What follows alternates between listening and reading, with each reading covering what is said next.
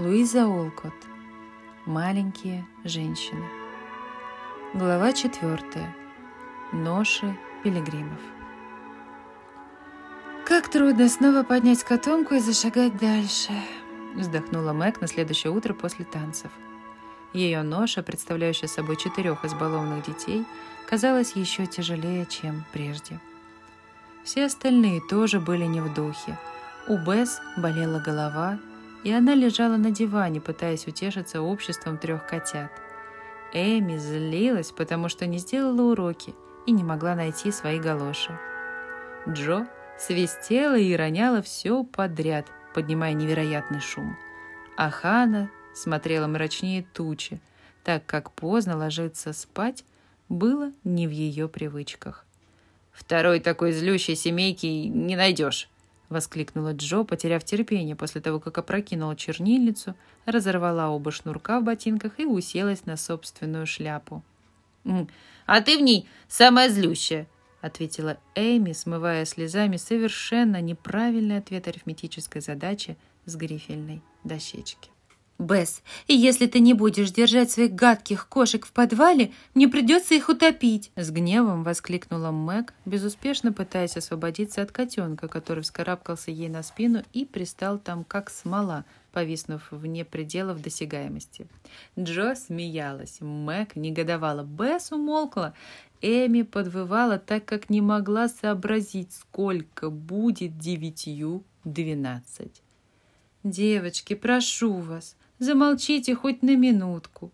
Мне надо отправить это письмо с утренней почтой, а вы отвлекаете меня своей вознёй», — воскликнула миссис Марч, зачеркивая на листке бумаги уже третье испорченное предложение. Наступило затишье. Затем в столовую торжественно вошла Хана, поставила на стол два свежеиспеченных пирожка и также торжественно удалилась. Для Джо и Мэг стала традицией, отправляясь на работу, брать с собой эти пирожки, которые они называли муфтами. Настоящих муфт у них не было, а выходить из дома в холодную погоду с горячим свертком в руках было очень приятно. «До свидания, мама! Мы были шайкой мерзавок в это утро, но вечером, вечером вернемся домой сущими ангелами. Пошли, Мэг!» И Джо зашагала по дорожке, чувствуя, что пилигримы — отправляются в путь, совсем не так, как следовало бы. Прежде чем свернуть за угол, они обе оглянулись на родной дом, потому что мама обычно стояла у окна и с улыбкой махала им рукой. «Если бы мама потрясла бы нам вслед кулаком, вместо того, чтобы посылать воздушный поцелуй, то по делам бы нам, негодницам, было!» — воскликнула Джо, испытывая мрачное удовлетворение от прогулки по снегу на пронизывающем ветру. Себя можешь называть как хочешь, но я не мерзавка и не негодница, отозвалась Мэг из глубины шали, в которую она закуталась, словно монахиня, смертельно уставшая от мира. Ты недовольна тем, что не можешь окружить себя роскошью. Подожди, вот стану знаменитой писательницей, и тогда у тебя будут каждый день экипажи, мороженое, туфли на высоких каблуках, букеты и кавалеры для танцев. Ну какая же ты смешная, Джо. И хорошо, что смешная. Хорошо, что смешная, а то, если б я допускала на себя хандру, были бы мы сейчас в примилом виде. Ты тоже не ворчи. А возвращайся домой, веселый, и будешь умницей». Джо ободряюще похлопала сестру по плечу, и они расстались. Когда мистер Марч в попытке помочь неудачливому другу лишился своего состояния, старшие дочери попросили разрешения взяться за какую-нибудь работу – которая обеспечивала бы их содержание. Мэг нашла место гувернантки со скромным жалованием. Она, в отличие от младших сестер, хорошо помнила то время, когда дом был красивым, а жизнь полной удовольствий, и поэтому ей было особенно тяжко. К тому же в доме Кингов она каждый день видела бальные платья и букеты выезжающих в свет старших сестер, ее воспитанников. Слышала разговоры о театрах, концертах, катаниях на санях. Мэг редко жаловалась, но сознание несправедливости порой вызывало в ее душе ожесточение против всех и каждого, так как она еще не научилась ценить те сокровища, которыми обладала, и которым одним под силу сделать жизнь счастливой. Джо попала в компаньонке к ворчливой и раздражительной тете Марч, которая хромала и нуждалась в постоянной помощи какого-нибудь энергичного человека – Скорее всего, подлинной приманкой для Джо оказалась большая библиотека, которая после смерти дяди Марча была предоставлена в распоряжении пыли и пауков. Стоило тете Марч задремать или заняться очередным гостем, как Джо спешила в огромное место и, свернувшись калачиком в удобном кресле, пожирала поэзию, романы, исторические книги и описания путешествий, как настоящий книжный червь. Но в тот момент, когда она добиралась до самого захватывающего эпизода романа, самого прелестного стиха, сонета или самого опасного приключения путешественников, до нее доносилось пронзительный старческий голос. «Жозефина!»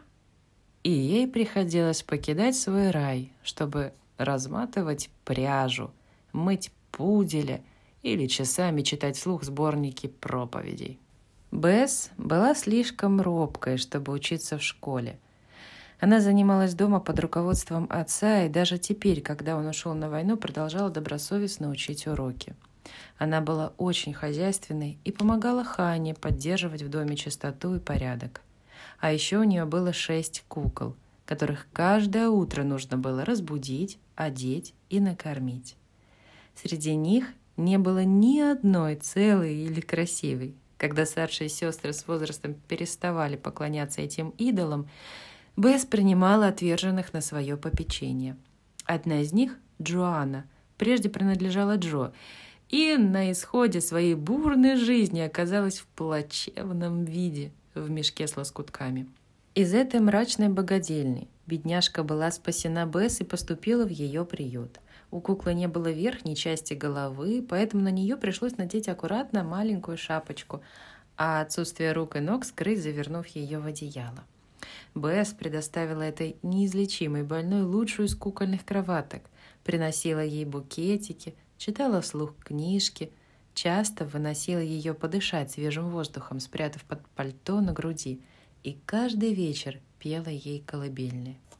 Больше всего Бесс огорчало то, что у нее не было хорошего фортепиано. Но она продолжала терпеливо играть гаммы на дребезжащем старом инструменте, порой роняя слезы на пожелтевшие клавиши, когда из-под ее пальцев раздавался фальшивый звук. Если бы кто-нибудь спросил Эми, что досаждает ей в жизни больше всего, она ни минуты не раздумывая ответила бы «Мой приплюснутый нос». Никто, кроме нее, не обращал на ее нос внимания, но Эми глубоко переживала отсутствие греческого носа и покрывала целые листы бумаги изображениями прекрасных носов, чтобы утешиться. Она обладала явными способностями к рисованию. Больше всего ей нравилось изображать цветы – придумывать и рисовать фей и иллюстрировать книжки. Она кое-как справлялась с учебой в школе и умудрялась избегать замечаний благодаря образцовому поведению. Мэг была доверенным лицом и наставницей Эми, а Джо играла ту же роль в отношении кроткой Бесс. Старшие девочки были очень привязаны друг к другу, но каждая приняла на себя заботу об одной из младших сестер и опекала ее на свой лад. «Расскажите что-нибудь интересное. День был такой ужасный, мне до смерти хочется отвлечься», — сказала Мэг, когда все четверо уселись за шитье в тот вечер. Хм. «У меня сегодня вышла забавная история с тетей», — начала Джо, которая страстно любила рассказывать. Я опять читала ей эти бесконечные проповеди и бубнила без всякого выражения. Я так всегда делаю, чтобы она поскорее задремала, и можно было почитать какую-нибудь хорошую книжку, пока она спит. Но в этот раз я саму себя чуть не выгнала в сон и зевнула во весь рот – так что она спросила меня, не собираюсь ли я уж проглотить всю книгу целиком. «Жаль, что я не могу покончить с ней таким образом», — сказала я. Она отчитала меня и велела посидеть и подумать о моих прегрешениях, пока она на минуточку забудется. Но так как ей было обычно нужно много времени, чтобы вспомниться, то я выхватила из кармана викфильского священника и принялась читать а одним глазом косила на тетю. Я дошла до того момента, где все они свалились в воду. И тут не удержалась и расхохоталась. Тетя проснулась и велела мне немного почитать вслух, чтобы она могла узнать, какое пустое чтиво я предпочитаю поучительным проповедям. Я начала с первой главы и постаралась изобразить героев как можно интереснее. Только один раз остановилась в каком-то захватывающем месте и спросила, не без коварства. «Боюсь, вам скучно, мэм. Может быть, не стоит читать дальше?» Она взглянула на меня сердито и сказала. «Дочитывай главу, миссис, и не дерзите». «Она призналась, что ей понравилось?» – спросила Мэг. Конечно, нет. Но когда я уже уходила домой и забежала назад за перчатками, она сидела над флеемским священником. Какая у нее унылая жизнь. Я ей не завидую, несмотря на все ее деньги. У богатых ничуть не меньше огорчений, чем у бедных, заключила Джо. Хм, «Твои слова напомнили мне, — сказала Мэг, — что у меня тоже есть о чем рассказать. Сегодня у Кингов все были в волнении, и одна из младших девочек сказала, что старший из их братьев сделал что-то ужасное, и отец хочет выгнать его из дома. Я слышала, как миссис Кинг плакала, а мистер Кинг кричал. А Грейс и Эллен отвернулись, когда столкнулись со мной в коридоре, чтобы я не увидела их заплаканные лица. Я ни о чем, разумеется, не спрашивала, но мне, но мне было жаль их, и я была рада. Была рада, что у меня нет никаких распущенных братьев, которые позорили бы семью гадкими поступками. Хм. А я думаю, что оказаться опозоренным в школе гораздо мучительнее, чем быть скомпрометированной поступками распущенного брата, сказала Эми, покачав головой. Сузи Перкинс пришла сегодня в школу с прелестным колечком из красного сердолика, и я ужасно ей завидовала. А потом она нарисовала на своей дощечке мистера Дэвиса с чудовищным носом и горбом на спине. А изо рта у него выходили слова «Я все вижу» и мы все смеялись. Но оказалось, что он действительно все видит. Он взял Сузи за ухо и, какой ужас, вывел на помост у классной доски и велел полчаса стоять там с дощечкой в руках на виду у всех. И я... И я больше ей не завидовала, так как чувствовала, что и миллион красивых колечек не мог бы сделать меня счастливой после такого драматического инцидента. Эми снова взялась за иголку, гордясь тем, что сумела произнести два трудных слова подряд. «А я сегодня утром видела забавную сценку», — сказала Бесс.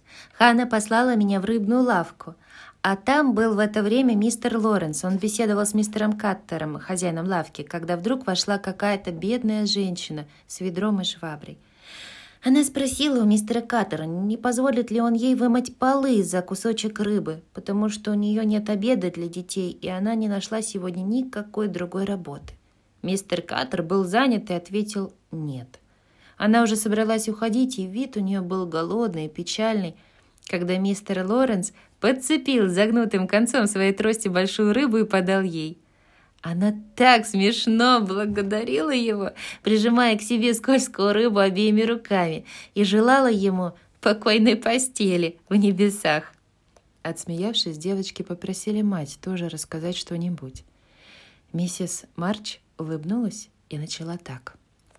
Жили-были четыре девочки, у которых было достаточно еды и одежды, немало удовольствий и развлечений, добрые друзья и любящие родители – и все же эти девочки не были довольны. Здесь слушательницы украдкой обменялись взглядами и начали шить прилежней. Эти девочки очень хотели быть хорошими и принимали немало похвальных решений, но не слишком твердо их придерживались.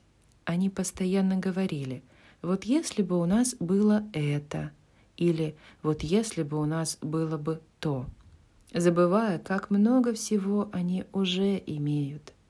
Однажды они спросили одну добрую старушку, какое волшебство могло бы сделать их счастливыми. И та им ответила. Когда вы чувствуете, что недовольны судьбой, вспоминайте о дарованных вам радостях. Девочки последовали ее совету и вскоре с удивлением увидели, что все пошло замечательно. Одна из них обнаружила, что никакие деньги – не могут уберечь дома богачей от позора и горя. Другая узнала, что хотя она и бедна, но все же гораздо счастливее со своей юностью и здоровьем, чем некая богатая, но раздражительная и немощная старая леди. Третья поняла, что хоть и неприятно помогать готовить обед, но еще тяжелее, когда приходится его выпрашивать. А четвертая увидела, что даже сердоликовое кольцо не так ценно, как хорошее поведение.